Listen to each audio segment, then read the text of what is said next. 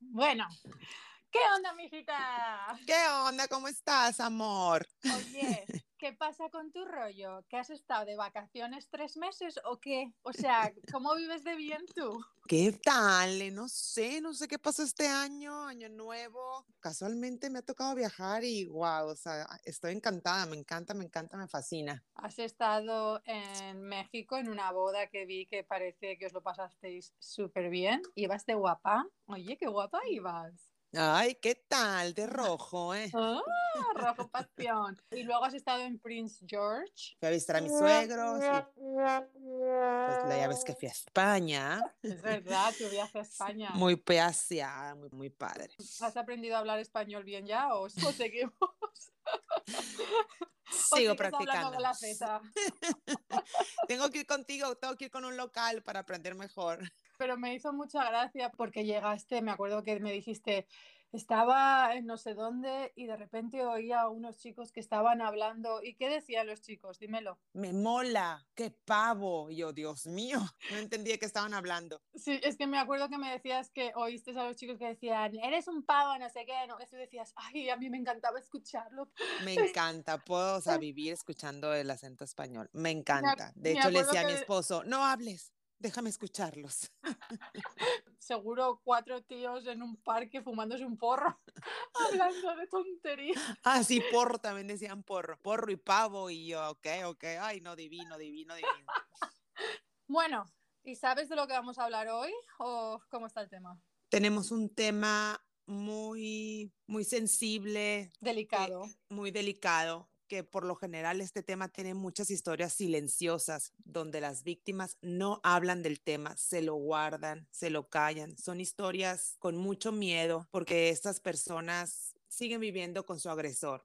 Diciendo esto, nuestro tema de hoy va a ser, vamos a hablar acerca de la violencia de género, donde queremos aprovechar esta plataforma que tenemos para discutir estos temas. En este, en este caso va a ser el acoso el- y el abuso, no nada más sexual, sino de víctimas igual psicológico y de maltrato.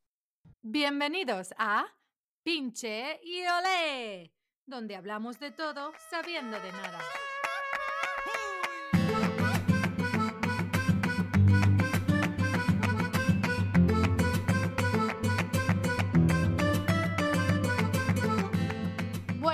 Estoy súper contenta de presentaros hoy a una persona a la que yo quiero mucho, le tengo mucho respeto. Su nombre es Javier Díaz Flores Sanz, un abogado especialista en violencia de género, bullying y abusos sexuales de 40 años de Valencia. ¿Quién coño está ladrando? Eso me pregunto yo. Hoy tenemos con nosotros a una persona la cual yo quiero mucho. Su nombre es Javier Díaz Flores Sanz, un abogado de 40 años que se especializa en la violencia de género, bullying y abusos sexuales, sobre todo a menores. Bienvenido, Javi. Hola. Hola Javier, bienvenido. Qué ilusión más grande me hace estar aquí con vosotras. Gracias a la tecnología te podemos eh, hacer esta entrevista. ¡Qué emoción! México, Canadá, Valencia y bueno, Denia, donde estoy ahora residiendo yo, en la zona de mm, entre Javia, Moraira, en el paraíso. Sí, eso he oído, que donde tú vives es el paraíso. Sí, sí, sí, sí, sí, sí. El paraíso, sobre todo para mí, es estar ahora hablando con vosotras porque me parece súper guay. Y bueno, eh, estoy dispuesto a que, a que me preguntéis lo que queráis y a responder lo que mejor buenamente pueda hacerlo. Así que nada, el programa es vuestro, disparad. Hemos dicho que eres abogado, pero aparte, una cosa que me gustaría... Esperar un segundo. Yo, Josh. Just go. Just, Abby, what's just going on? go. yo, Say hi to my cousin. Come on? Bueno, y antes de seguir con la entrevista y empezar a hacer todas estas preguntas que tenemos, que ya te digo de antemano que el tema está calentito, me gustaría también comentar que tienes un blog. Háblanos un poquito de tu blog. A ver, el blog nace de una necesidad que yo, pues de- yo llevo con la violencia de género prácticamente desde que empecé. Hace 17 años cumplió la ley de violencia de género en España, eh, actualmente lleva 17 años y bueno, España es una de las pioneras en todo el tema de violencia de género y demás. Y bueno, yo después de atender a tantas y tantas mujeres me di cuenta de que todas tenían una necesidad tenían un problema. Yo me cansé de decirles que el problema no eran ellas, pero ellas siempre insistían en que el problema podían ser ellas y que ellas iban a traer siempre al mismo tipo de, de hombre. Entonces daba igual que se resolviese el juicio favorablemente o no, pero ellas siempre iban a tener esa duda interna. Pero, pero chica, pero si es una persona fantástica, ¿por qué vas a tener que tener que aguantar a otro pesado maltratador? ¿Por qué? Entonces, eso era una pregunta recurrente siempre en prácticamente todas las mujeres que, que, he atendido. Siempre pensaban que ellas tenían algo de culpa, algo de responsabilidad en todo ello. ¿Vale? Entonces, yo de hecho muchas veces lo que hago con ellas es llevarles muchas veces a la sala de víctimas para que escuchen a otras mujeres y que vean de boca de otras mujeres, no solo dice su abogado, no, estás escuchando a otras mujeres la misma historia, siempre suele ser la misma historia, muy similar, en boca de otra, con los tonos que utilizáis las mujeres para expresarlo. Entonces, claro, cuando ellas escuchan de boca de otras mujeres lo mismo que han eh, reproducido, declarado ellas, pues se dan cuenta de que hay unos patrones que envuelven a todas, ¿vale? Entonces, al darme cuenta de eso, dije, ok, hay que hacer algo al respecto. Entonces me dio la idea de crear un blog en el que se hablara de cómo las mujeres deberían actuar ante los hombres para evitar conductas machistas. ¿Me he explicado? Uh -huh. Entonces, yo no dejo de ser un hombre. Yo lo que explico en este blog, en realidad, es una transformación de lo que nos han enseñado los hombres para actuar con las mujeres. El hombre no tiene un condicionamiento subversivo, quiero decir, de servicio a la mujer, tengo que atenderte, tengo que cuidarte, tengo que hacerte la comida para que me quieras, ¿no? Al hombre no lo han educado así. Parece ser que a la mujer, cierta parte, sí. Sí, no, estoy de acuerdo y además es verdad, o sea, desde pequeños, aunque ahora sí que es verdad que estamos evolucionando y cambiando eso un poco, se nos ha educado de que el hombre tiene que ser el que trae el dinero, el que trabaja duro, el que sale fuera y las mujeres, nuestro trabajo es el de cuidar la casa, dar hijos, criarlos, ¿no? Y como si fuera poco eso. No, como no. Si fuera poco eso. Me ha gustado que has dicho la palabra duro. Uh -huh. El trabajo duro para los hombres. Lo que decimos una sociedad patriarcal, ¿no? Uh -huh. Una sociedad patriarcal también en la que las mujeres han participado siempre haciendo todo ese otro 50% o, o 50 o llamaré un 70, porque la crianza de los hijos, sacar adelante las casas, no lo veo como una, un trabajo que no sea duro.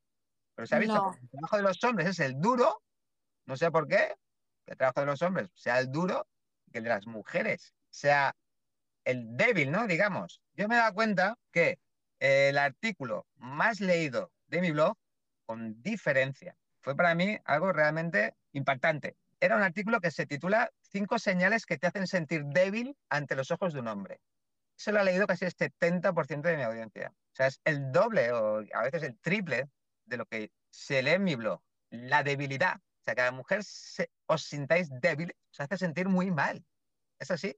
Danos unos pocos ejemplos. ¿Qué hace sentir una mujer débil enfrente a un hombre? En ese caso, las debilidades que, que se plasmaban en esos cinco señales, como cuando tienes que pedir permiso para hacer algo. O sea, vamos a ver, el hombre pide permiso cuando va a tomar una decisión. No, el hombre toma una decisión, tira para adelante y ya está. Pero hay veces que la mujer como que es como, Cari, ¿y esto te, te va bien o no? Bueno, y además, cuando tú estás con una persona casada o viviendo, tienes una casa, tienes una vida juntos, no es que ni pedir permiso, yo creo que los dos, tanto el hombre como la mujer, deberían tomar las decisiones juntas, Tal cual. ¿sabes? No de que el hombre pueda que le salga del... Vamos, ni la mujer ni al revés, ¿sabes? Que mm, Claro. yo no llamo pedir permiso, yo llamo ah, comunicación para... Eso es, lo dices tú muy fácil, pero por lo general la mujer es más sumisa, pues, ¿no? O sea, vemos al hombre que tiene igual más poder, el más poder económico en la casa, el que toma las decisiones, y hay muchas mujeres que están más bien como en sombra, no son libres económicamente, entonces como que eso tiene mucho peso sobre de ellas, pues, ¿no? ¿Cómo lo veis vosotras? a nosotras, que me hace sentir débil. Eh, a mí, por ejemplo, que me encelen o que se pongan celosos por algo que ni he hecho, eso me hace sentir enfurecida. ¿Cómo te atreves a pensar eso de mí? Por ejemplo, si yo ni estaba pensando eso, que se quieren meter en mi mente y, no sé, que me encelen por algo, eso no lo soporto. Que se invente cuentos en su cabeza cuando Nunca le has dado motivos para... Nunca le he dado motivo, por ejemplo, y siento que eso a mí me pone débil, pues, ¿no? Como que, ¿por qué? Hasta me crea fantasmas de que hice algo mal, ya sabes. Eso para mí es mi punto de que más odio. Tú, Andrea, ¿qué te hace sentir débil? ¿Te irrita a fondo? Algo que me irrita, que hubo una temporada en la que mi marido tomaba muchas de las decisiones en nuestra vida y yo me mantenía al margen y Ujú. me hacía sentir como que yo no valía, mi opinión no era válida, Muy bien. hasta que me tuve que dar cuenta yo y decir, espérate, espérate. Cuando yo le digo a mi marido algo, él es como que en mi cara no me quiere hacer caso, pero al final siempre se hace lo que yo digo. O sea, no sé cómo explicarlo. El simplemente hecho de que yo me di cuenta de que en mi casa o, se- o según qué situaciones se acababa haciendo lo que yo decía, pero en mi cara él nunca me decía en un principio, pues sí, mira, tienes razón, no, me discutía. Entonces hablamos de este tema y se dio cuenta y la verdad es que eso ya no pasa, me pide mi opinión en muchas cosas, pero bueno, tuve que darme cuenta yo. Entonces tampoco pienso que sea su culpa, porque también pienso que si yo tengo un problema con algo, yo tengo que reconocer que tengo el problema y tengo que hacer algo para cambiarlo. Claro, porque mira, la cuarta señal en la que un hombre te ve como débil es cederle el control de la situación. Tú le dejabas a él tomar las decisiones. Mm. Claro, eso para un hombre, la lectura que hace un hombre de ello es que yo mando y tú estás aquí a mi servicio, como mi secretaria o como mi enfermera, porque el hombre es el médico, el ejecutivo, ¿verdad? Es que eso está muy visto, eso está muy dentro de nuestra mentalidad. Entonces, si tú le cedes el control de la situación, claro, eres tú la que se lo ha dado. Entonces yo me hago responsable y digo, no, no, que sí, él se ha podido venir arriba, pero es que yo formo parte del problema y puedo formar parte de la situación. ¿Cómo? No cediéndoselo, y como dices tú, hablando las cosas. Y sobre todo con un hombre, porque el hombre está acostumbrado, ha visto mucha película, mucho vaquero por ahí. Y hay que demostrarle quién desenfunda más rápido. La mujer desenfunda más rápido, seguro, siempre. Pero a veces vosotras no os lo creéis, creo, ¿eh? Hablo desde mi postura también de, de hombre, de lo que veo. Yo creo que la razón por la que muchas veces las mujeres no nos lo creemos es porque ya llevamos generaciones y generaciones atrás que nos enseñan, nos inculcan que somos más débiles o que necesitamos al hombre para lo que sea, cuando la realidad es que los dos sexos son necesarios, tanto el hombre como la mujer.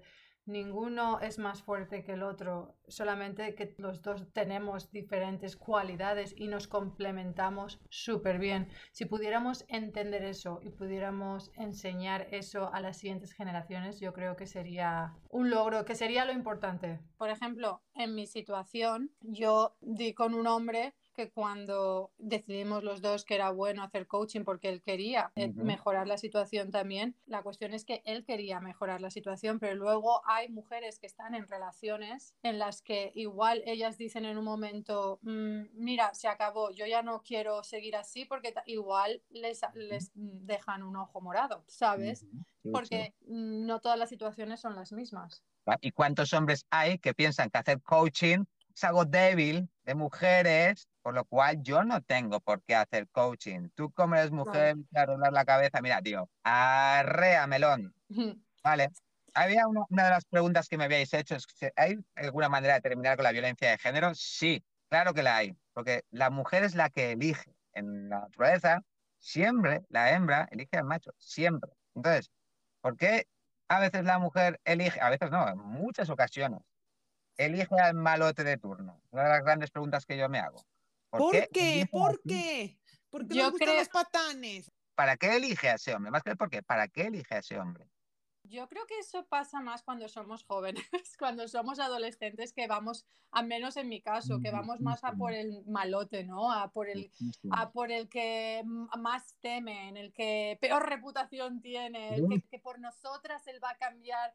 Yo creo que cuando somos jóvenes todas tendemos, no sé por qué, a ir a por ese tipo de hombre. Pero luego cuando crecemos, yo por ejemplo ahora estoy felizmente casada, no me fijo en otros hombres, pero algo que le digo mucho a mis amigas es que cómo ha cambiado lo que ahora pienso o siento que es atractivo, lo que me atrae. Y por ejemplo, yo voy a un parque y veo a un hombre que está jugando con sus hijos en el parque, no sentados con el móvil, no, jugando, eh, subiendo, bajando el tobogán o que se ha llevado a los niños y se está tomando un café con ellos y están sentados eh, y, y no ves a la madre por ahí, porque la madre estará haciendo pues igual mm, dándose un baño, o sea, da igual. El hombre que está involucrado con sus hijos, os prometo que a mí eso ahora es lo que más me pone. O sea, Yo soy ese hombre, la verdad. Yo estoy en Ya, todos no, los a ver. planes, con- siempre estoy ahí con mi hijo. No pensaba que tenía ese atractivo. No. pues, Pues ahora que vayas al parque, ya sabes que Guau. se quedan viendo las, las mamás. Voy a dar la vuelta y voy a alucinar. muchas amigas que también son mamás me dicen lo mismo. Porque es lo que lo hace más atractivo, que esté ya ocupado. Ah, Para mí ahora lo atractivo es un padre perfecto. Buen o sea, padre. Un, padre, un buen padre, claro, alguien que, va- que proteja a mis hijos, que los cuida, que me ayude a hacerlos felices. Es lo que me pone. No me pone un malote que va por ahí de pim pam, no sé qué. Yo soy el- a mí me respeta todo el mundo porque tal, anda, tira. ¿Sabes Claro, lo que te quiero decir? por el camino a veces esas relaciones acaban teniendo hijos. Y luego es verdad que eso termina casi todo mucho en violencia de género o, bueno, o en, en divorcio y los hijos pasan por, vamos, por la guillotina del divorcio. ¿Qué pasa luego? Que me parece genial que digáis, nosotros al principio buscamos los malotes y tal. Luego me doy cuenta yo, por ejemplo, uno de mis miedos es que luego veo yo que la mujer evoluciona de una manera tal que el hombre muchas veces nos quedamos atrás. Entonces yo a veces yo ahora digo, hostia, es que mi mujer está evolucionando de una manera a una madurez, sobre todo al tener hijos, que digo, yo no sé si estoy a la altura. La mujer de repente parece que coge un cohete a la luna y el hombre se queda atado en, en una cloaca a veces. Sus jueguecitos de malote de antes ya no le sirven o ya no le sirven muchas cosas y necesitamos evolucionar a vuestro nivel y es difícil manteneros el, el ritmo, ¿eh? Todo me está haciendo clic. Oye, empecemos entonces. ¿Qué consideras violencia de género? A ver, clarísimamente es cuando un hombre maltrata a una mujer. No existe otra definición. Violencia de género. En el juzgado, que muchas veces viene a denunciar cosas al juzgado, que es que yo alucino. Digo, mira, violencia de género estamos para injurias, amenazas, lesiones, homicidio, asesinato. El resto, que lo saquen del juzgado, por favor. Si tienes una trifulca con tu marido o no sé qué, por la casa o por no- como la educación de tus hijos mira, no, pues eso, vete a la vía civil. Violencia de género, estamos para temas serios, por favor. O sea, respetemos esto. que a veces no se respeta. Digo, son cinco cosas. Repito, injurias, amenazas, lesiones, homicidios, asesinatos. Lo que no esté ahí, por favor, sáquelo de la violencia de género y no utilicen la violencia de género para conseguir sus fines, porque al final me parece horrible para el resto de las mujeres que lo sufren y para los profesionales que lo padecemos, porque a veces te toca defender cosas que, oiga, no estamos para esto, de verdad, un poco de seriedad. como por ejemplo, Ah, pues se ven muchos en cuanto a muchos que están planteando un divorcio y tal y no lo ven claro, dicen, ay, pues mira, ello me ha dicho mi prima y no sé qué, si lo haces en violencia de género, mira, te vas a quedar con los hijos, la casa y con todo. Denuncian sin cortarse ni un pelo, llegan allí y luego la verdad es que no nos lo creemos nadie. Yo el otro día defendí a una chica, mira, ni la fiscal, ni la jueza, ni yo, yo según se me puso a hablar, pues me está contando una trola, tío. Pero según se me puso a hablar, la fiscal no se le creyó, la jueza no se lo creyó, pero bueno, la cosa siguió para adelante. El hombre se tiró una noche en el calabozo, luego yo, resulta que salí del juzgado y yo en mi Instagram hice un vídeo y dije esto.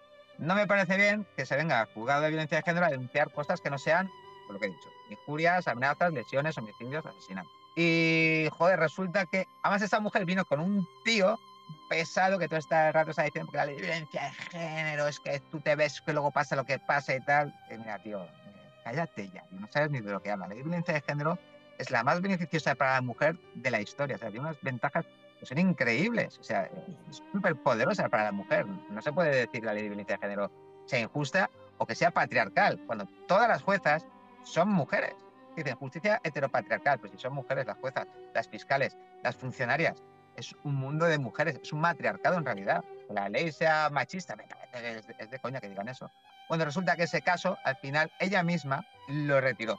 Ella misma archivó el procedimiento, no había por dónde coger. Entonces, fíjate cómo yo tuve ese olfato y no me equivoqué en que eso era una trola. Yo creo que no estamos para trolas, porque violencia de género es grave y, y tenemos que estar todos unidos y, y unidas. Sí, porque sabes lo que pasa, que al final, si hay gente que se aprovecha de las leyes que se han hecho para defender a la mujer falsamente, ¿qué pasa? Que al final las mujeres que realmente sí que están pasando por algo así, vamos para atrás, no se lo van a creer y todo por culpa de listos y listas que se aprovechan de estas reglas. Es más, esto que estás hablando me está recordando a el juicio que está pasando ahora mismo. eh, Johnny Depp.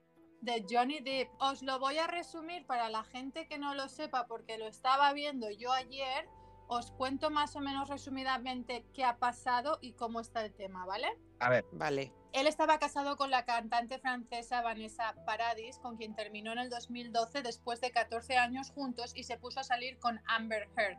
En ese momento en secreto lo querían ocultar porque no querían que la gente pensara que había sido quizás pues porque había habido un engaño unos cuernos. Luego se casaron y unos meses después, en mayo del 2016, Amber Heard solicitó el divorcio. Para quien no sepa quién es Amber Heard, es la rubia que sale en Aquaman. Amber pidió una orden de restricción contra Depp por acusaciones de violencia familiar de su parte, diciendo, durante la totalidad de nuestra relación, Johnny ha sido verbal y físicamente abusivo conmigo. Soporté un abuso emocional, verbal y físico excesivo por parte de Johnny, que incluyó agresiones furiosas, hostiles, humillantes y amenazas cada vez que, que cuestionaba su autoridad o no estuve de acuerdo con él. Eso es lo que ella dice. ujú, Y Johnny, Johnny Depp, Johnny como si fuera mi amigo, Johnny Depp eh, siempre negó las acusaciones de maltrato familiar, pero al final sus abogados dijeron que Amber estaba intentando asegurar eh, una resolución financiera prematura alegando el maltrato, o sea, como que ella lo que quería era aprovecharse de esas leyes para poder conseguir X dinero, bueno, ya sabemos todos lo que podría conseguir si, si esto fuera así. Hasta ahí, obviamente, todo el mundo apoyaba a Amber. Al final, los abogados y Johnny Depp dijo, ¿sabes qué? No, no, quiero, no quiero toda esta publicidad, vamos a arreglarnos. Le, dieron, le dio no sé cuántos millones y dijeron, vale, se acabó. A lo cual ella dijo que ella no lo estaba haciendo por el dinero y que iba a donar todos esos millones a, a- a un hospital de niños y a otra ONG. Entonces supuestamente se quedó la cosa ahí, se divorciaron, él le dio dinero, ella dijo que lo donó y ya está, se acabó.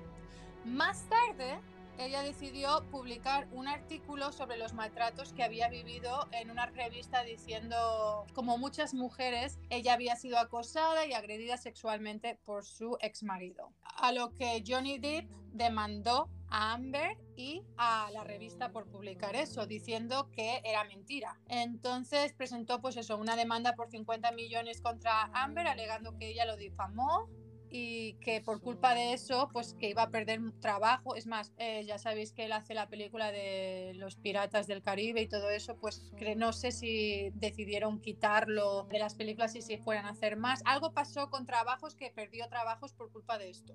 Ah, y luego cuando él la demandó a ella, ella presentó una contrademanda por 100 mil millones contra Johnny Depp como respuesta a su demanda por difamación.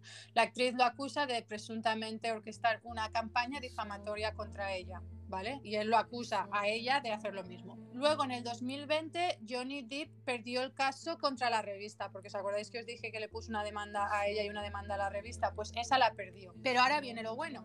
Eh, en el 2022, en abril, o sea, ahora mismo, el caso de difamación de Johnny Depp contra Amber fue a juicio en Virginia Johnny en su declaración aseguró que la relación con Amber Heard fue pro- problemática, pero recalcó que nunca hubo maltrato físico, diciendo, él dijo, durante la relación hubo discusiones, pero nunca llegué al punto de golpearla de ninguna manera.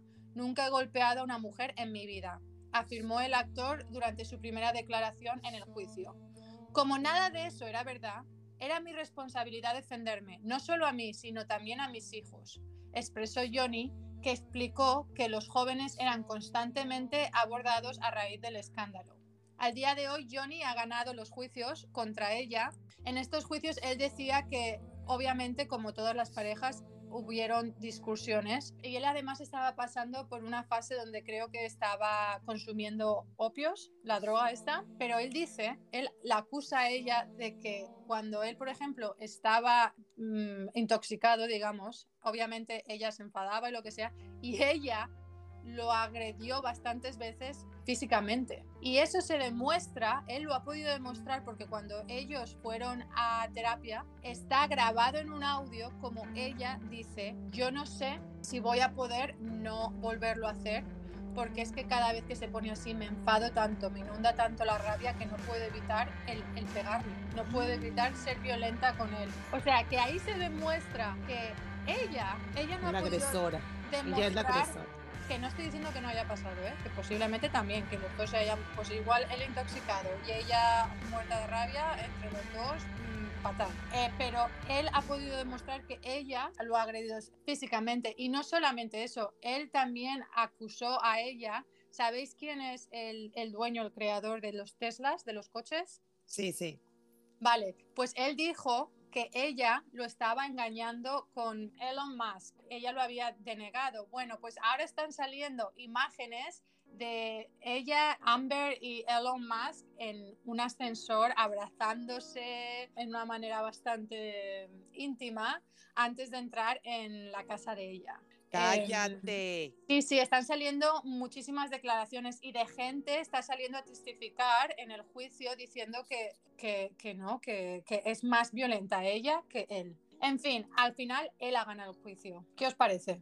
¿Qué, qué os parece, Javi? O sea, ¿hay leyes que defienden a los hombres también como las mujeres? Claro, es que en la violencia de género se trata de violencia contra la mujer, o sea, solo Ok. defiende a la mujer. De hecho, entre lesbianas no cabría, o entre parejas homosexuales, no cabría. Si hay una agresión entre parejas LGTBI, no se incluye dentro de la violencia de género. ¿En serio?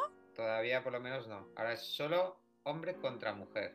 El resto está fuera. Hombre contra mujer que haya sido pareja o una relación análoga antes o después. O sea, que puede ser durante o incluso después. Eh, os acabo de hablar del caso del juicio de Johnny Depp. Sí. Se ha demostrado que ella estaba mintiendo. Mm. Entonces, ¿cuál sería el castigo o penalización para alguien, como en este caso ella, que se ha demostrado que ha mentido y ha utilizado estas mentiras? O sea, ella no, Sí, sí, no, sí. no va a tener ningún castigo. Claro, ¿qué pasa aquí? Todas las mujeres tienen derecho a la justicia gratuita. Da igual la capacidad económica que tengan. Todas tienen derecho a la justicia gratuita. El hombre no. Pues claro, al hombre le cuesta un pastizal, en realidad. Juicios, a no ser que tenga derecho a justicia gratuita, o sea, a no ser que cobre, por ejemplo, menos de mil euros y tal, en su caso tendría que pagar siempre al abogado. Entonces, ¿qué pasa aquí? Que muchas veces, pues claro, el hombre acaba un poco, aunque salga al final absuelto, acaba tan cansado porque va a pasar por el calabozo. Igual le han quitado, le han quitado el régimen de visitas a los hijos. Ahora mismo, en cuanto te denuncian y ponen la orden de protección a la mujer, tú ya no puedes ver a tus hijos durante el tiempo que dure el procedimiento. Pueden ser cuatro meses. Un ejemplo. Le pidieron cuatro años de prisión porque ella decía que le había maltratado y tal. Pero no Un segundo, ¿a quién le está sonando el móvil? bueno, ¿dónde íbamos? Todas las mujeres tienen derecho a la justicia gratuita, independientemente de la capacidad económica que tengan. Entonces, claro, ¿qué pasa aquí? Que el hombre, aunque a veces salga absuelto, como en el caso que yo tuve, le pidieron cuatro años de prisión por supuestamente injurias y amenazas, incluso lesiones, que decía ella que le había profanado él. Un maltrato continuado durante dos años. No tenía ni un WhatsApp, ni un audio, ni un par de lesiones, ni un testigo. No tenías ninguna prueba salvo tu propia declaración, porque tú dices que ha sido así. Vamos, eh, yo creo que si hay un maltrato continuado de este tipo, debería haber algún tipo de rastro, alguna huella, ¿no? No había nada. Pero da igual. El fiscal de violencia de género le pide cuatro años de prisión. No nos conformamos, él ya ha pasado su noche en el calabozo, le, su- le suspenden el régimen de visitas, deja de ver a sus hijos, porque le ponen ahí la orden de protección, que quiere decir orden de alejamiento y comunicación. El juicio se celebra, celebró, al final el, entre pitos y flautas tardó casi cuatro meses en celebrarse. Se tiró mm, porque supuestamente es rápido, pero a veces hay problemas y tal. Bueno, llega al penal en Benidorm y el fiscal le vuelve a pedir cuatro años de prisión. Cuando, no sé, eh, se ha demostrado incluso por el propio fiscal que ella indujo en contradicciones. Y al final se le ha absuelto, ¿vale? Mi cliente se ha absuelto. De cuatro años a absuelto. Pero claro, ella no tiene ganas de continuar pleiteando y, de- y de decir que es una denuncia falsa y hacer un juicio contra ella, porque eso le va a costar dinero. Y además tiene que recuperar de alguna manera la relación con sus hijos. Entonces, encabronarse más con su expareja tampoco le beneficia nada cuando lleva cuatro meses sin ver a sus hijos. Cuatro meses que han estado con su madre, bajo la protección de su madre. Entonces, pues, oye, llega un momento que dices, mira, pues hasta aquí hemos llegado. Ahora mm, dediquémonos a hacer el divorcio o las medidas paterno-filiales y ya está. Pero yo ir a por ella, por una denuncia falsa, no me apetece. No me apetece porque ni tengo dinero, ni ganas, ni tiempo. Híjola, pero qué coraje que quedó pues libre sin haber pagado. Sí, sí, sí. Ella sale libre. Y de todos modos, ha salido también, se ha reformado la ley, que aunque ella se demuestra al final que, que era mentira, da igual, ella no pierde la condición de víctima, no pierde todos los derechos económicos y sociales que tiene. Da igual si sale como denuncia falsa, no importa. Ella Sí. seguirá contando con la pensión y, bueno, otros derechos sociales que existen y que están ahí, que, bueno, son un poco extensos y no voy a mencionar ahora a favor del hombre no está hecha la ley. Sí que es verdad que yo comparto que es necesaria esta ley. Yo siempre he sido un gran defensor de esta ley. Porque, claro, ¿cómo demuestras tú que él te ha insultado, te ha dicho hija de puta, te voy a matar? Si no hay nadie más en tu domicilio. Claro, ¿cómo se demuestra eso? Pues bueno, es muy difícil. Y claro, pues de esta manera, esta es la única jurisdicción donde la sola palabra de la mujer vale como prueba. La única jurisdicción de toda la ley. Pues yo creo que no se puede decir que esta ley sea patriarcal y que sea a favor de los hombres, porque vamos, no. Bueno, al, al- al final de cuentas es- hace más bien que mal, ¿no? O sea, hay más casos que sí son verdaderos que casos falsos, ¿no? muchas veces donde el río suena, agua lleva. Y sí que es verdad que hay muchas relaciones tóxicas que llegan a jugar de violencia y al final, pero es que igual le dice vete a la mierda y vete a la mierda y ya es, ya es violencia de género. Que igual ella también le ha dicho, tú eres un cabrón de mierda desmelenado, pero da igual. El caso es que el hombre se lo diga a la mujer. No que ¿En la mujer serio? se lo diga al hombre. Sí, defiende a la Pues, mujer. Pero, por ejemplo, no creo que ninguna Sí. mujer haya denunciado a un hombre por eh, Sí, sí, violencia de género por él haberle dicho vete a la mierda. Sí, sí, sí, claro que sí. Hay muchas injurias, casi todo. Mira, eh, yo creo que el 60% son injurias o amenazas. Es más, lo, lo llaman abuso psicológico las mujeres, ¿no? hay un maltrato psicológico y, y tal. Pero va muy por ahí. Luego lo que son las lesiones, las lesiones siempre hay un par de lesiones, en- en- enseguida se ve. Y por supuesto, lo otro, eh, homicidios, asesinatos, evidentemente esos hay los que hay, es muy difícil parar a un tío que te quiere matar. Porque por más medios que pongas de la policía, ya te digo, tú estás en un juicio, ella está en la sala de víctimas que está protegida, está conmigo, dentro del juzgado, en un sitio donde él no puede acceder ni de coña, y ahí con ella hay una policía, todo el rato. Pues se tira ahí con, con ella cinco horas, estando yo, el psicólogo o la trabajadora social, más todas las medidas de seguridad que tiene, más aparte una policía ahí con ella. O sea, están muy protegidas. Pero si un tío en realidad quiere ir y matarte a la vuelta de la esquina, es muy difícil pararle. Por eso hay un programa que a mí me encanta, que lo vi en la televisión y dije, esto tendría que tenerlo todas. Eran perros adiestrados para proteger a las víctimas. Entonces ya da igual, no hace falta que llame a la policía ni tener el Alert Cops, que es una aplicación del móvil, da igual, el perro está ahí. Y tú, maltratador, como te acerques a ella a menos de medio metro, te arranca el brazo, tío. Y le da Wow. igual, tendrás que matar al perro para tocarle a ella. Y salían mujeres llorando, diciendo, estoy en el parque a las 12 de la noche. Y le dije, ay, ay, ¿qué pasa? Puedo pasear a las 12 de la noche en el parque debajo de mi casa. Para ella será algo imposible. Era el proyecto Pepo, se llama. Si alguien lo quiere ver también, es súper, súper interesante, me, me- me fascinó. ¿Dónde está Netflix? Eso está, ¿no? En, en YouTube y tal se puede encontrar. En Netflix no- todavía no hay un documental, eso es a nivel España. y- Tienes toda la razón. Fíjate, el otro día estaba viendo que a víctimas de la violencia de género en sitios como Irak, todos estos sitios Sí. por ahí, en el que era muy normal y muy habitual que los hombres tiraban ácido a las Sí. mujeres en la cara, por la Sí. calle, en su casa, a sus mujeres Sí. porque les han hablado mal o porque les han mirado mal o porque ellos sienten que se lo merecen, toma, te voy a deformar la cara. Y les tiran ácido y salían mujeres sin ojos, o sea, la piel de los ojos cerrados, o sea, no, no Mm, había ojo porque se le había derretido. O sea, una locura que yo decía, pero, pero. ¿cómo es posible que a día de hoy esto exista?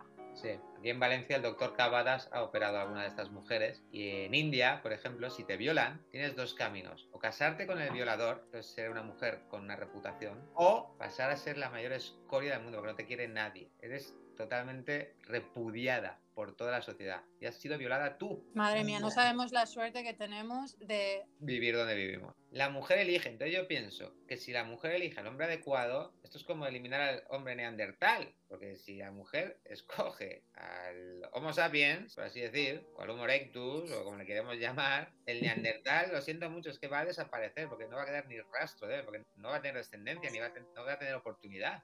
Y la mujer elige, nunca lo olvidéis, la mujer es la que elige. Os han quitado, eh, no sé si parece que os han robado esa, esa capacidad o esa mentalidad, eso está innato en la naturaleza humana y de cualquier especie de- del del mundo. Siempre hay que fijarnos mucho cuando elegimos en todos esos foquitos rojos que perdonamos porque el amor nos ciega, ¿no? Claro, que ahí lo has clavado. Mira, la violencia de género esconde la promesa del amor verdadero.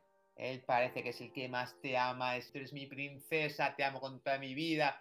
Y se os vende una moto que vuestra psicología se la traga. Y ahí empieza el problema, porque es como un primer amor. Entonces mm, lo cambiaré, no es que él me quiere, nadie me va a querer como él. Y ese es el gran problema. La promesa del amor verdadero que esconde la violencia de género. Y siento que crea un tipo de codependencia, ¿no? Sí. Como que en un cierto grado te acostumbras a ese estilo de vida, como que eres, eres casi que dependiente ese estire y afloje, ese maltrato, y lo empiezan a ver normal, siento, ¿no? He preguntado en mi Instagram para ver qué opinaba la gente y es un tema bastante calentito. Os voy a decir algunas de las respuestas que me han dado sobre la violencia de género. La pregunta era, ¿la violencia tiene género? Sí existe la violencia de género, o sea, es un hecho que sí hay este, gente que abusa por el simple hecho de tener control, ya sea físico o monetario, de que no pueden mantenerse las otras, entonces lo ven como una oportunidad de abusar de esa gente. Entonces, sí, violencia es violencia, pero sí se da generalmente por, y sobre todo en una sociedad machista, sí se da sobre todo en, en un hombre atacando a una mujer. No, no tiene género.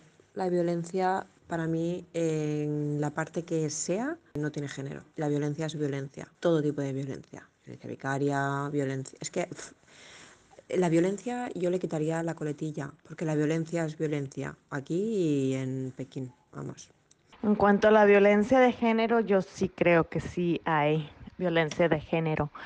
Generalmente siento que es se da más, se agrava más cuando en un matrimonio, por decir, si la mujer no tiene trabajo, es, no tiene educación, entonces está totalmente dependiente del esposo.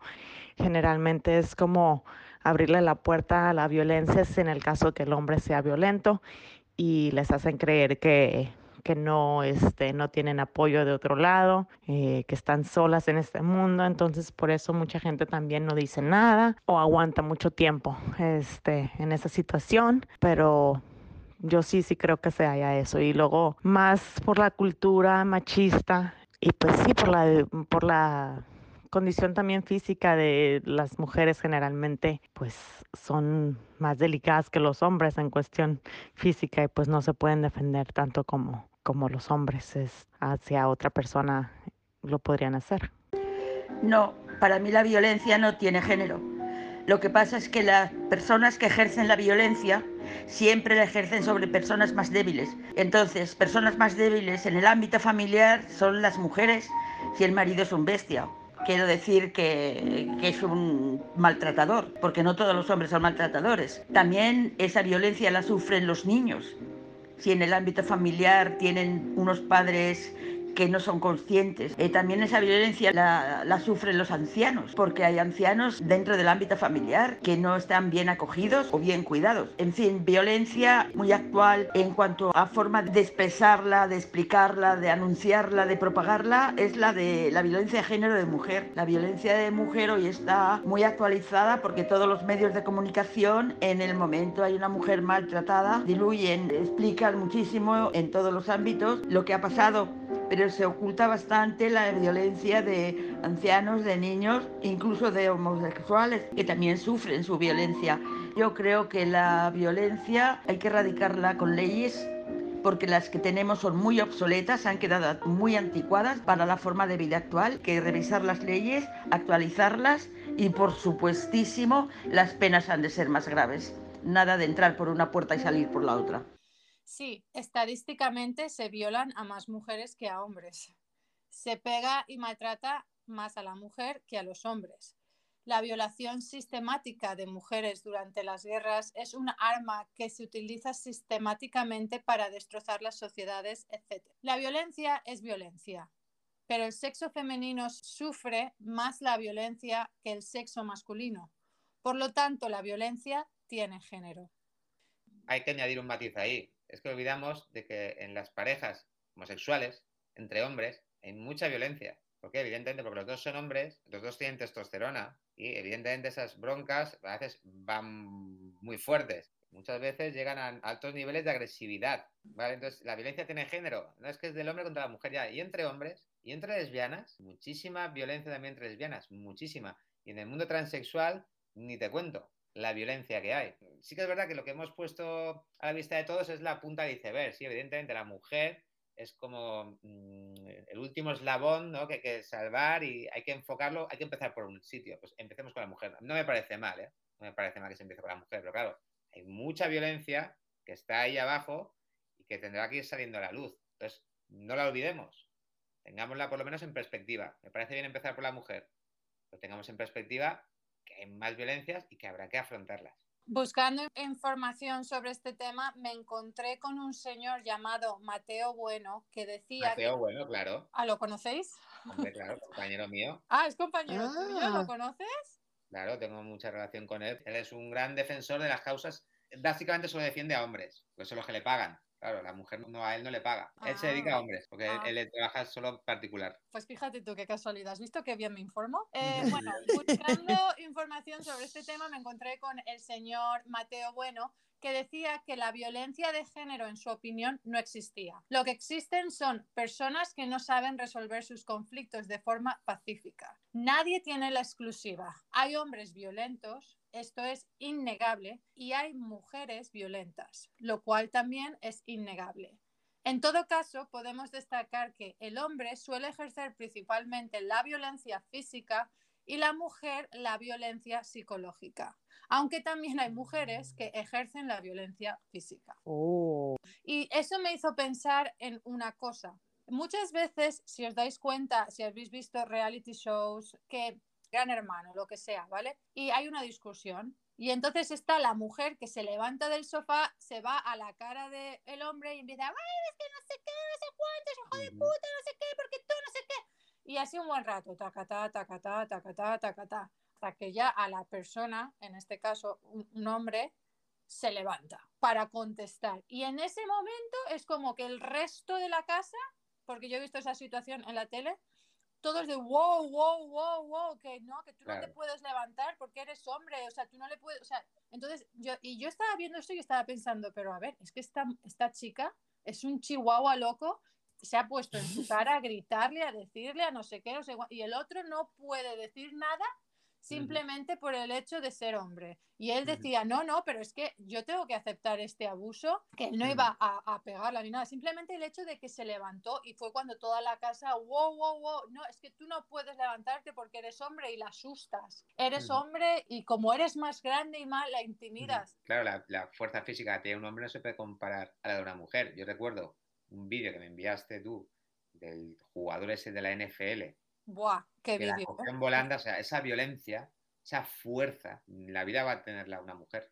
Es muy difícil que una mujer ejerza esa fuerza con un hombre. Entonces, claro, está en gran desventaja la mujer frente al hombre físicamente. Emocionalmente la mujer le puede dar 20 vueltas y le puede martirizar. Psicológicamente no me lo puede dejar como un, vamos, hecho un, un despojo. Pero wow, esas imágenes a mí me impactaron. Es una- Sí, yo cuando vi, vi eso, vamos a describirlo un poco para que la gente sepa. Hace poco hubo un caso aquí que se veía como Ay, sí, ya me acordé, perdón. Te lo mandé, puede ser a ti también, Sí, que te sí. dice, esto tenemos que hablar. Era una locura, es un jugador de fútbol americano súper importante, ¿vale?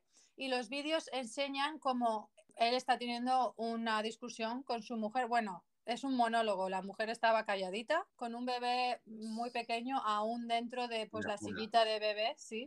Y cómo él está súper enfadado, la coge con un brazo y la tira a la otra punta del- Las del- de la habitación donde encima la tiró encima de la tele, la La tele tele. se cae, la vuelve a coger del suelo, a todo esto el niño llorando, con todo lo que estaba pasando, a ese niño le podía haber pasado algo, o sea, una locura. Luego él se fue y ella se queda ahí. Y luego hubo una entrevista que le estaban haciendo y le estaban diciendo, pero ¿por qué no, no has dicho nada? O sea, ¿esto cuánto tiempo está pasando? Y ella dice que sí que había dicho algo. Lo que pasa es que como su marido era quien era, un Uf. jugador importante de un equipo de fútbol americano, no le habían hecho caso. Y él estaba ahora en busca y captura por la policía. No he vuelto a mirar ese caso, no sé cómo estarán. Pero él había desaparecido y estaba en busca y captura, porque claro, después de ver esas imágenes la policía lo estaba buscando. Es que historias así hay miles, o sea, ¿cuánto porcentaje de gente se para y va y denuncia? Es muy bajo, ¿no? Muchas veces hay las verdaderas víctimas que tienen miedo, no denuncian. Cada vez sí que es verdad que se va abriendo un poco la veda. A veces a, a los juzgados llegan denuncias más bien menores, ¿eh? La verdad, lo que de insultos o amenazas, pero hay violencias que yo las he conocido. Antes de ser abogado, yo he conocido violencias realmente potentes y sí que verdad, bueno, que en aquella época tampoco se denunciaba ni la mitad. ¿Y es por eso que decidiste hacerte abogado? Porque De- conocías... De, alguna manera, sí, de alguna manera la vida me ha llevado a esto. Yo sufrí bullying en la escuela, mi grupo era bastante antipático en ese sentido. Si tú te veías débil, ellos iban a estar ahí para machacarte. Pues tengo un punto muy cercano a, ese sentimiento de sentirse vulnerable, lo que hablábamos antes, de sentirse débil ante personas, sentirse débil ante un hombre. Eh, los hombres también tenemos esa, esa vulnerabilidad, porque en los grupos de hombres muchas veces la ley del más fuerte se aplica. Entonces yo sufrí el, el bullying en, en mi caso personal y aparte una persona muy cercana a mí sufrió una violencia de género desatada, de repartirle sillas en la mesa, encerrarla fines de semana en un armario, auténticas barbaridades. Y yo resulta que era como el confesor de esa persona. Siempre venía a buscarme a mí al parque, a siempre estaba buscándome, estaba obsesionado con esa chica y conmigo. A ella le Mm. maltrataba y conmigo era, intentaba, no sé, yo era una especie de su confesor. Entonces yo conocí muy bien los perfiles antes siquiera de empezar la carrera. Luego este chico acabó amenazando a mí de muerte, porque ella al final decidió irse, escapó, y luego quería que yo le dijera dónde había ido. Te voy a decir dónde ha ido esta persona, ¿entiendes? A partir de ahí yo recibía 20 mensajes, SMS entonces, diarios, a buenas porque tú eres mi amigo, porque, bueno, ahí vi el desequilibrio emocional que tienen estas personas. Luego te voy a reventar, vas a ir por los aires, voy a acabar con todos vos. Bueno, o sea que, bueno, al final no sé cómo toreé esa situación y me lo quité de encima, ¿vale? Pero luego sí que empecé la carrera y de alguna manera estoy en este mundo porque es, es que es mi mundo, es que yo, es lo que yo sé. Yo sé de bullying, sé de abusos sexuales y sé de violencia. Es, es lo que yo sé. Entonces, a esto me Wow. dedico. Oye, a mí me entra la pregunta, o sea, ¿qué hace a un agresor ser un agresor? O sea, ¿qué lo define en su vida? ¿Será sus padres, su ocasión? ¿O, o cómo llegan a hacer La- eso? ¿El agresor educación. nace o se hace?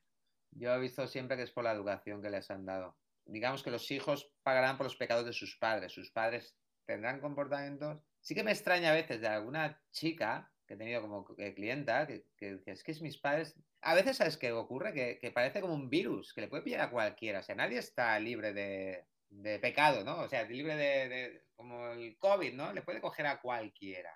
Pues a mí me da la sensación a veces que sí que es verdad que hay unas circunstancias que fomentan ser víctima o ser maltratador, pero que a veces me da la sensación de que cualquiera puede verse inmerso en esto. Mira Johnny Depp, de repente está metido en un berenjenal. Sí que es verdad que dice que sus padres, que tal, que no sé qué. Son situaciones a veces de desestructura familiar que generan un caldo de cultivo donde ese virus crece ¿eh? y le puede pasar a cualquiera. Así que me, me da a mí la sensación.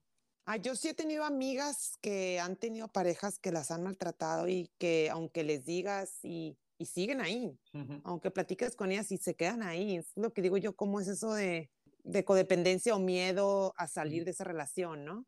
Yo también tengo amigas que les han maltratado, más de, más de jóvenes que ahora. Sí. A lo mejor tú sientes que con estos movimientos la gente está más alerta de no dejarse, ¿no? Como que dicen, no estoy sola, hay gente como yo, ha habido más casos que han salido a la luz. Entonces siento que ahorita la gente no se está dejando tanto como antes. ¿Sientes ese cambio? a través de Caperucitas, lo que yo he querido, mi idea final, si consiguiera tiempo y demás para crear una plataforma como Dios manda, que es lo que yo quiero, porque a veces la, la mujer tiene miedo de ir a la policía a denunciar, al final es un mundo un poco hostil, es que ir a comisaría, no conoces a ese policía, también se va diciendo por ahí que la policía es no sé qué, cuando es mentira.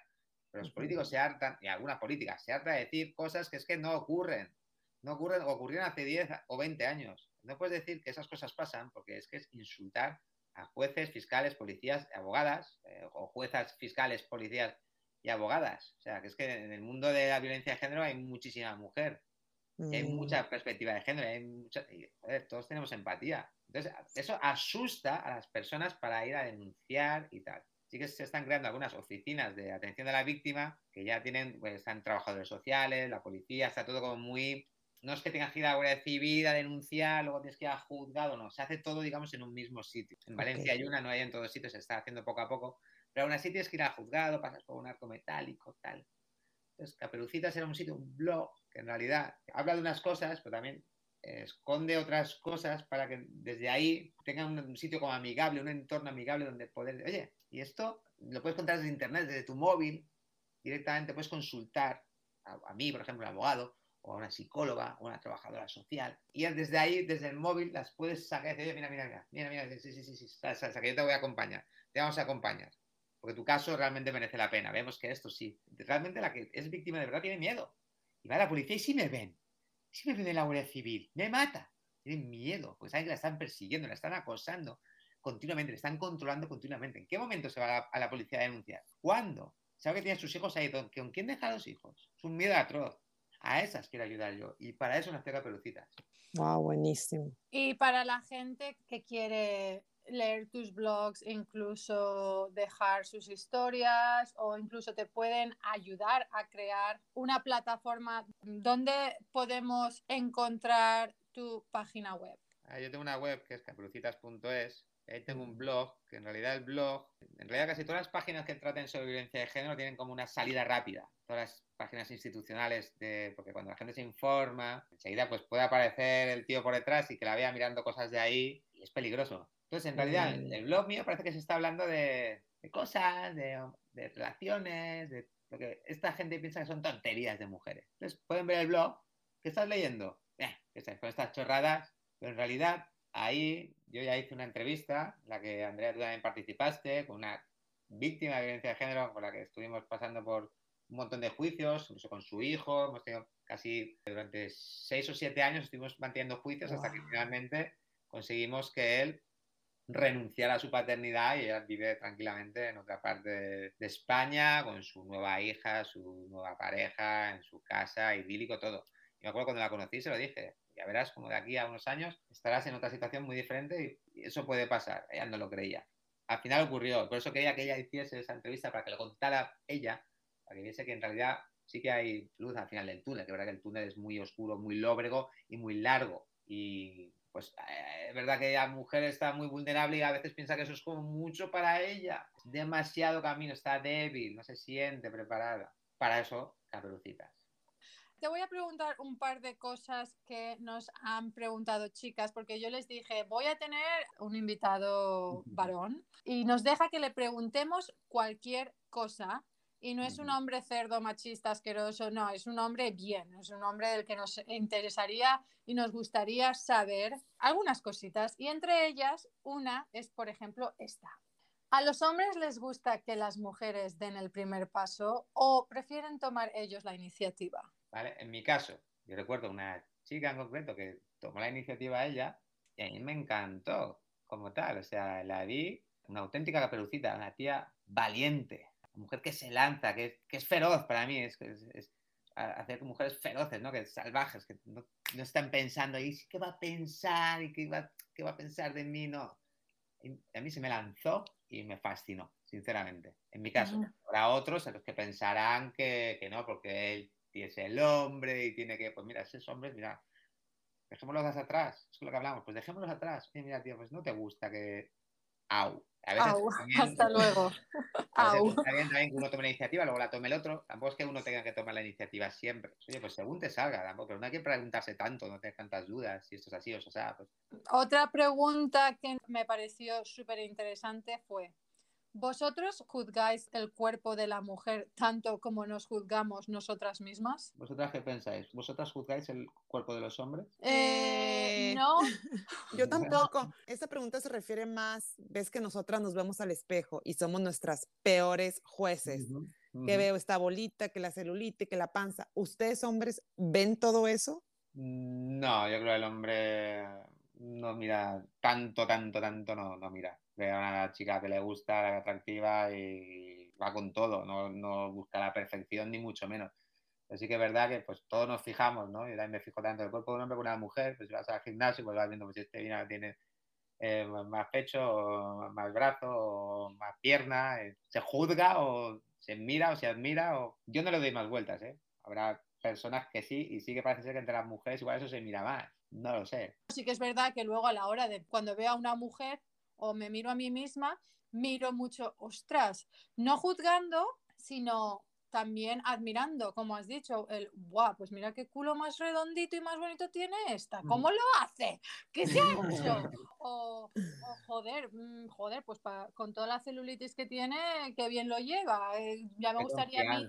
Tener esa, esa valentía de ir con esos shorts, esos pantalones cortos enseñando Así toda la es. celulitis. ¿Sabes lo que te quiero decir? sí Así que es, nosotras, mu- las mujeres, como que nos fijamos mucho en otras mujeres y en nosotras mismas, creo. Claro, de, de hecho yo en el blog lo hablo, que la mujer no se pone atractiva para gustar a los hombres. O sea, los hombres, sois los últimos en los que estoy pensando yo cuando me pongo mi escote y me pongo guapa. Y me pongo allí para... porque Competir estoy- con Para otras competir con otra ¿Quién es la más atractiva?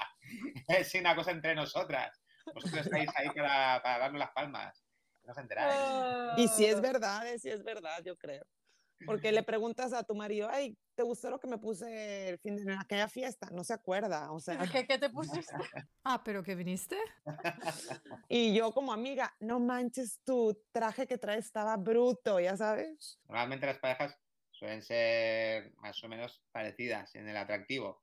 Y si no, eh, igual hay otro- otras cosas. Y sí que es verdad que lo más importante es que te satisfaga las necesidades interiores que tengas. ¿Satisface mis necesidades reales? ¿Cuáles son mis necesidades reales? Necesito ser escuchada, ser comprendida. necesito Ser vista. ser vista. Muy bien. Ser vista. Como decían en la película de Avatar.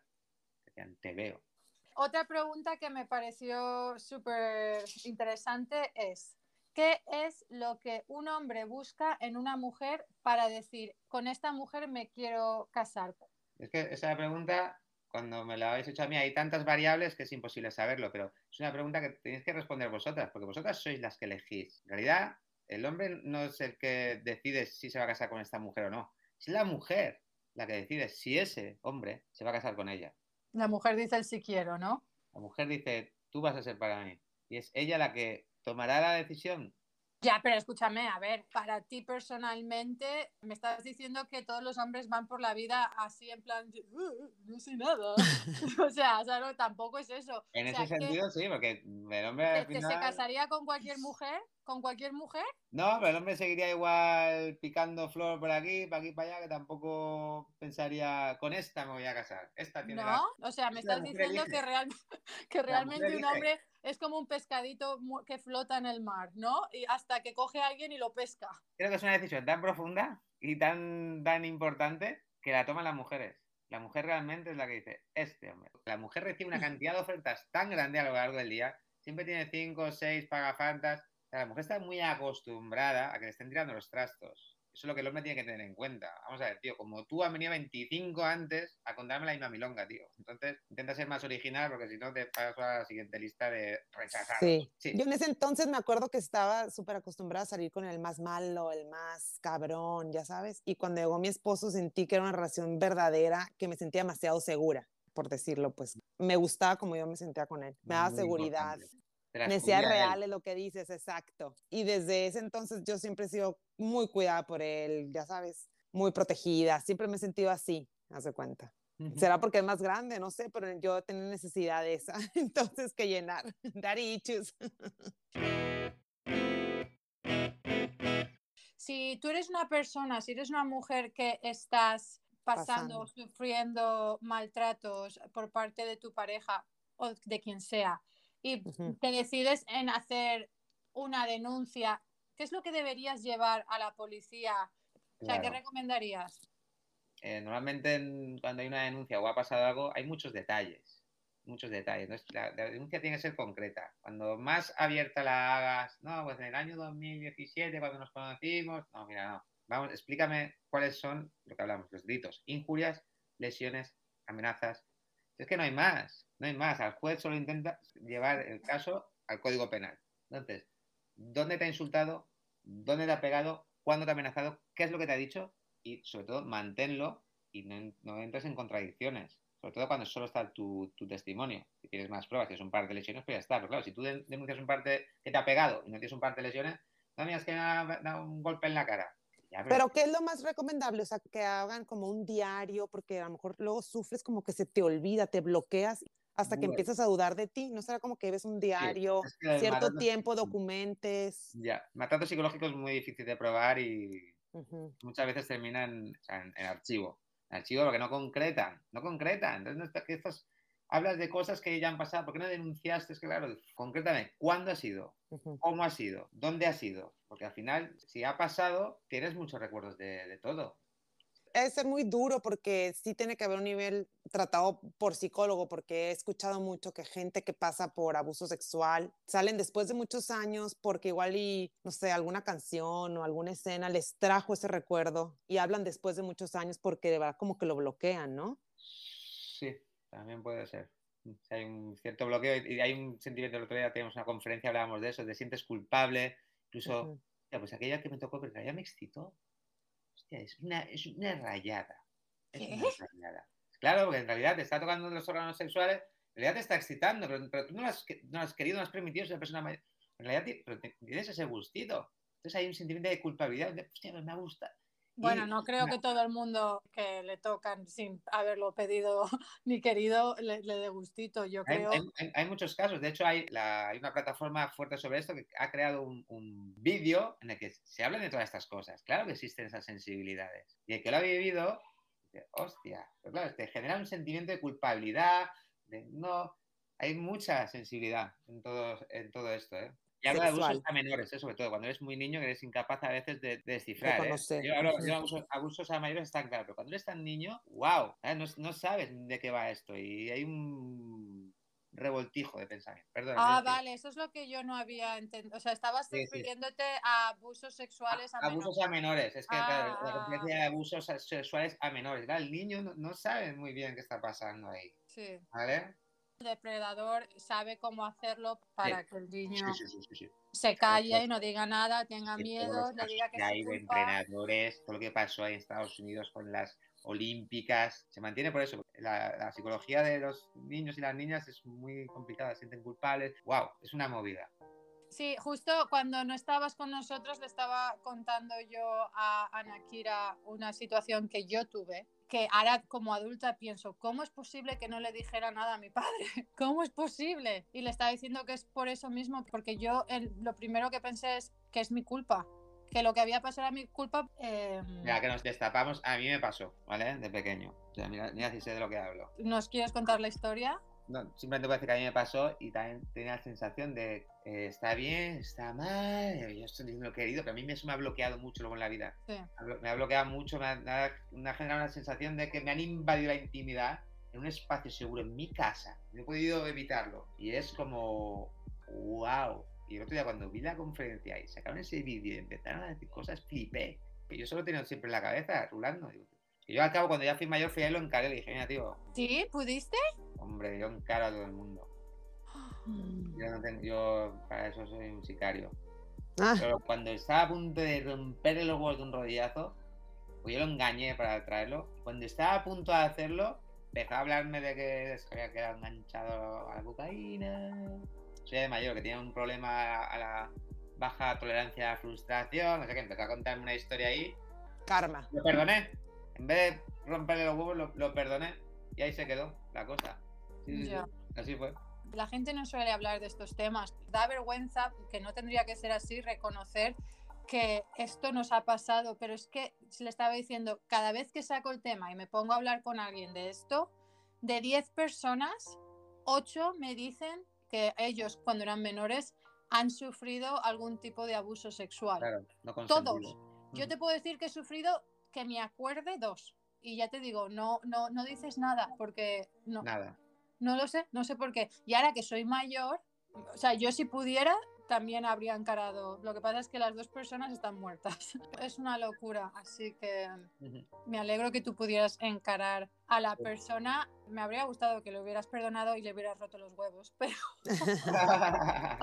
El karma, lo- el, el karma, el karma se va a encargar de eso, el karma. Sí, el- porque perdonarlo es bueno para ti, pero el que le rompas los huevos, pues igual salva que los utilice con alguien más. Pero... No sé, si, no sé si lo haría más veces, en- en- no lo sé. No sé, yo cuando ya lo pasaron igual 10 o 15 años, cuando ya lo, lo volví yo a, a enganchar. No sé, Oye, pero ¿no sí que es te- verdad que se calla uno las cosas en ese sentido. México es muy machista. ¿No te pasa mucho los casos de que, ay, que el comentario es más culpando a la mujer de que es que tú lo provocaste, es que ¿por qué te vistes así? Ay, ¿Cómo ¿por qué caminas odio en la, ca- en la calle obscura? ¿Cómo lo odio Eh, eso, de verdad? ¿Cómo ¿Cómo utilizo- odio ese comentario? Cuando es no, es no. Digo, nuestra cultura machista todavía siguen mucho eh, ¿Cómo le dan culpando la a la a mujer por el acto del hombre. ¿Cómo le dan la vuelta a las cosas? Qué, qué rabia me da. Qué rabia, ¿verdad? Sí, en Sí, sí, España me imagino igual, ¿no? Digo, México es un país todavía no tan desarrollado, España mucho, mucho más desarrollado. Eh, Emocionalmente hablamos. En España somos más abiertos de mente, yo creo, más A que la mujer sea más libre. somos más abiertos con nuestra sexualidad, no sé. Y creo que en México, por ejemplo, es aún un poco más cerrado, más católico, más Ajá. Más reprimido. Sí, súper más conservador. conservador, esa es la palabra. Todavía es, hay mucho machismo. O sea, la mujer sigue muy por debajo del hombre, por ejemplo, ¿no? Por decir así. Ujú. Es un tema es súper de fibras sensibles, especialmente porque la gente en estos problemas es muy silenciosa, o sea, no hablan. Y siento que ahorita como que se está haciendo más plataformas para que salga est- estos temas a la luz.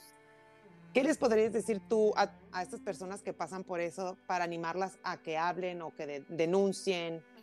Si yo me hubiese visto a mí mismo cuando era pequeño, cuando me pasó eso, eh, me diría, pues, oye, tienes derecho a que estas cosas no pasen, puedes contarlo, vas a estar seguro, protegido, vas a tener un entorno seguro en el que vas a poder contar lo que ha pasado sin sentirse avergonzado. Eso es lo que me hubiese gustado a mí, que, que yo hubiese podido expresar eso pues, en un espacio en el que yo me hubiese sentido bien, ¿sabes? Que, que me hubiesen comprendido, me hubiesen entendido, me hubiesen ayudado, me hubiesen dado una vía por la que...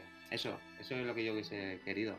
Yo creo que lo primero que deberíamos hacer es, y yo esto lo siempre lo hice con mi hija y lo voy a hacer obviamente con la segunda, es enseñarle a los niños que no porque venga un mayor, porque seas familiar, porque tal, porque cual, está bien que te abracen o te toquen si tú, por ejemplo, no quieres. Por ejemplo, dale un abrazo a la tía no sé qué y tu hijo no, o tu hija no quiere. Ay, pero dáselo que es la- no quiere, no le apetece. Ay, muy Cuando típico, muy típico eso. Cuando la niña le apetezca, te dará un beso o te dará un esto. Otra cosa que yo, por ejemplo, lo, lo hacía con... me- el otro día me di cuenta y dije, joder, Andrea, tienes que parar. Que lo hice con mi hija pequeña, tiene dos años, y le dije, no sé, le habían traído un chocolate o no sé, algo, ¿vale? Y me acuerdo que le dije, dame un abrazo o dame un beso.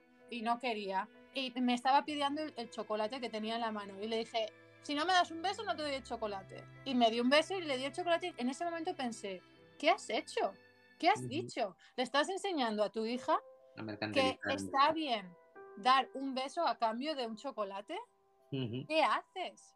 Que sí, que son tonterías, pero claro, ya los estamos educando a que igual está bien eh, dar.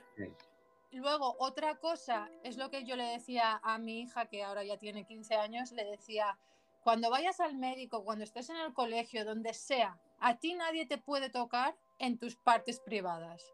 Nadie, nadie, ni el médico, nadie, a no ser pues, que esté tu madre ahí porque tengas que ir al ginecólogo, lo que sea. O sea, nadie tiene derecho a tocarte en ningún sitio. Siempre se lo he dicho, siempre. Que también es verdad que he pensado muchas veces que igual estoy creando un trauma, ¿sabes? A la mayor, en plan, pero como a mí me había pasado, que me había sentido, no quería que eso pasara y siempre me he comunicado, por ejemplo, la mayor ya es mayor, pero aunque cuando era más pequeña le decía, conmigo puedes hablar de lo que sea. Claro, La mamá nunca se va a enfadar, la mamá está aquí para protegerte. La mamá nunca va a pensar que es tu culpa, la mamá, tienen ¿sabes? esa idea. Ese entorno Claro. seguro que yo me refiero, que puedes contarlo sin sentirse juzgado o Es un safe space. Safe space. Porque lo que está claro es que a la mayoría de los niños les pasa y generalmente es por gente que ellos piensan que son conocidos o familiares de tal o no sé qué. Pasa, pasa. Sí, de, sí, de 10 personas, 8. Ahora mismo me acabas de decir tú que a ti también te pasó. No Ujú. se libra si eres niño, si eres niña, si eres- o sea, es Ujú. que pasa, es una locura. Es una locura.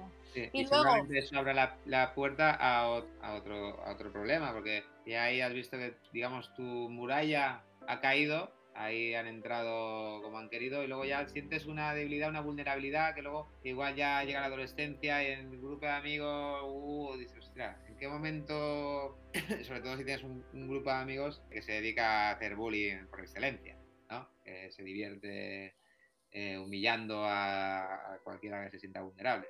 Entonces, si a un abuso sexual que ya te sientes vulnerable, la vida te lleva a un grupo en el que la vulnerabilidad está vista como una debilidad que hay que atacar y dañar, claro, empieza a profundizar en una especie de trauma.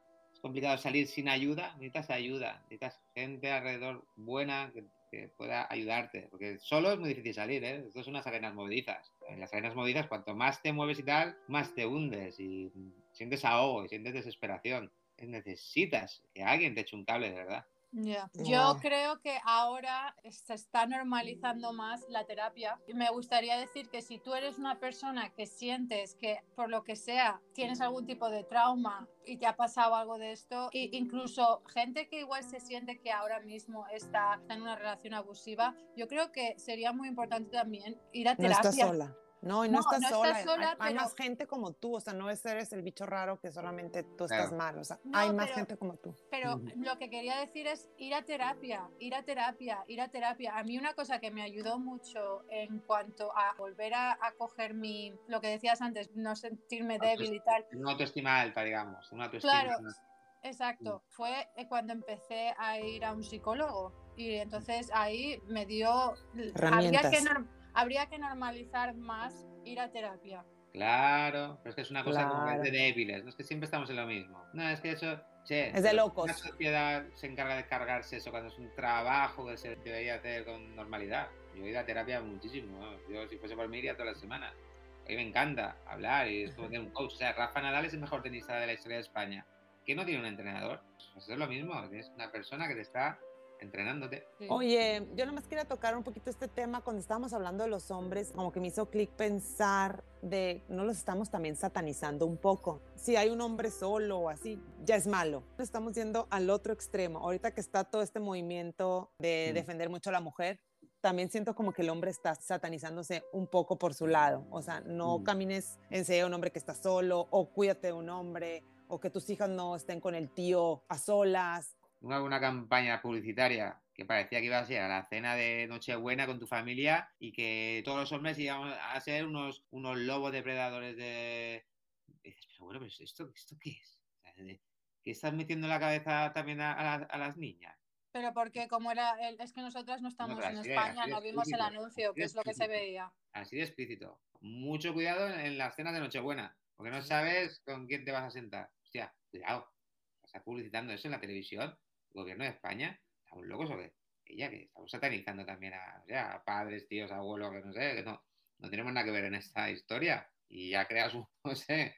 ¿Y vosotros por qué pensáis que es eso? se ha dado pie y apertura a que mucha gente empiece a hablar y han salido historias tras historias cuando antes la gente estaba reprimida y callada. Entonces, como a toda esta nueva generación, nosotras estamos, wow, pues pasa, mis hijas. Yo, yo ni, de, ni de coño, como dicen ustedes, dejo que mi hija se vaya de viaje con el tío de la amiga y la amiga que yo no conozco, por ejemplo, ya sabes, como que ya te da miedo. Cuando antes, digo yo, en mis tiempos, mis papás ni me preguntaban con quién iba, con quién venía. Bueno, hemos tocado tantos temas. mm, Yo tenía 50.000 cosas más que quería tocar, pero es que Creo que hemos tocado, fíjate lo que hemos llegado a tocar, abusos sexuales a menores, siendo nosotros parte del mismo.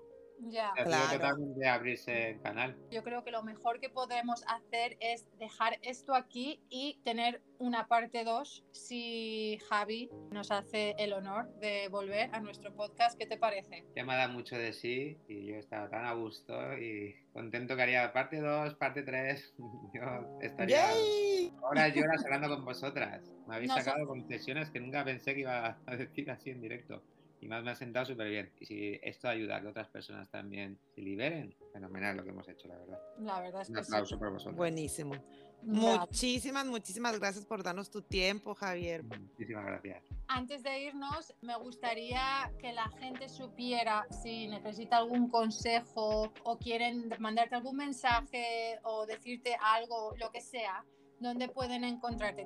Lo más fácil sería a través de Instagram, Javier Sanz, arroba abogado de género, eh, mismo perfil en Facebook y si no a través del mail o que directamente os contacten a vosotras si se sienten más cómodas a través vuestra. ¿Cuál es tu email? Es hola arroba abogadoviolenciadegénero.com. Te los dejamos anotado de todas maneras en la descripción del podcast. Muy bien. Ah, muy bien, sí, buena idea. muy buena idea, eso no lo había pensado yo. Muy bien, pues ha sido un podcast maravilloso.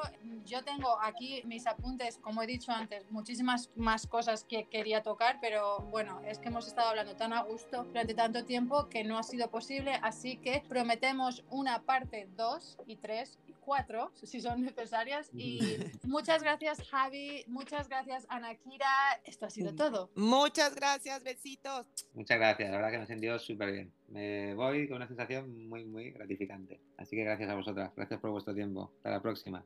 Hasta, Hasta la la próxima.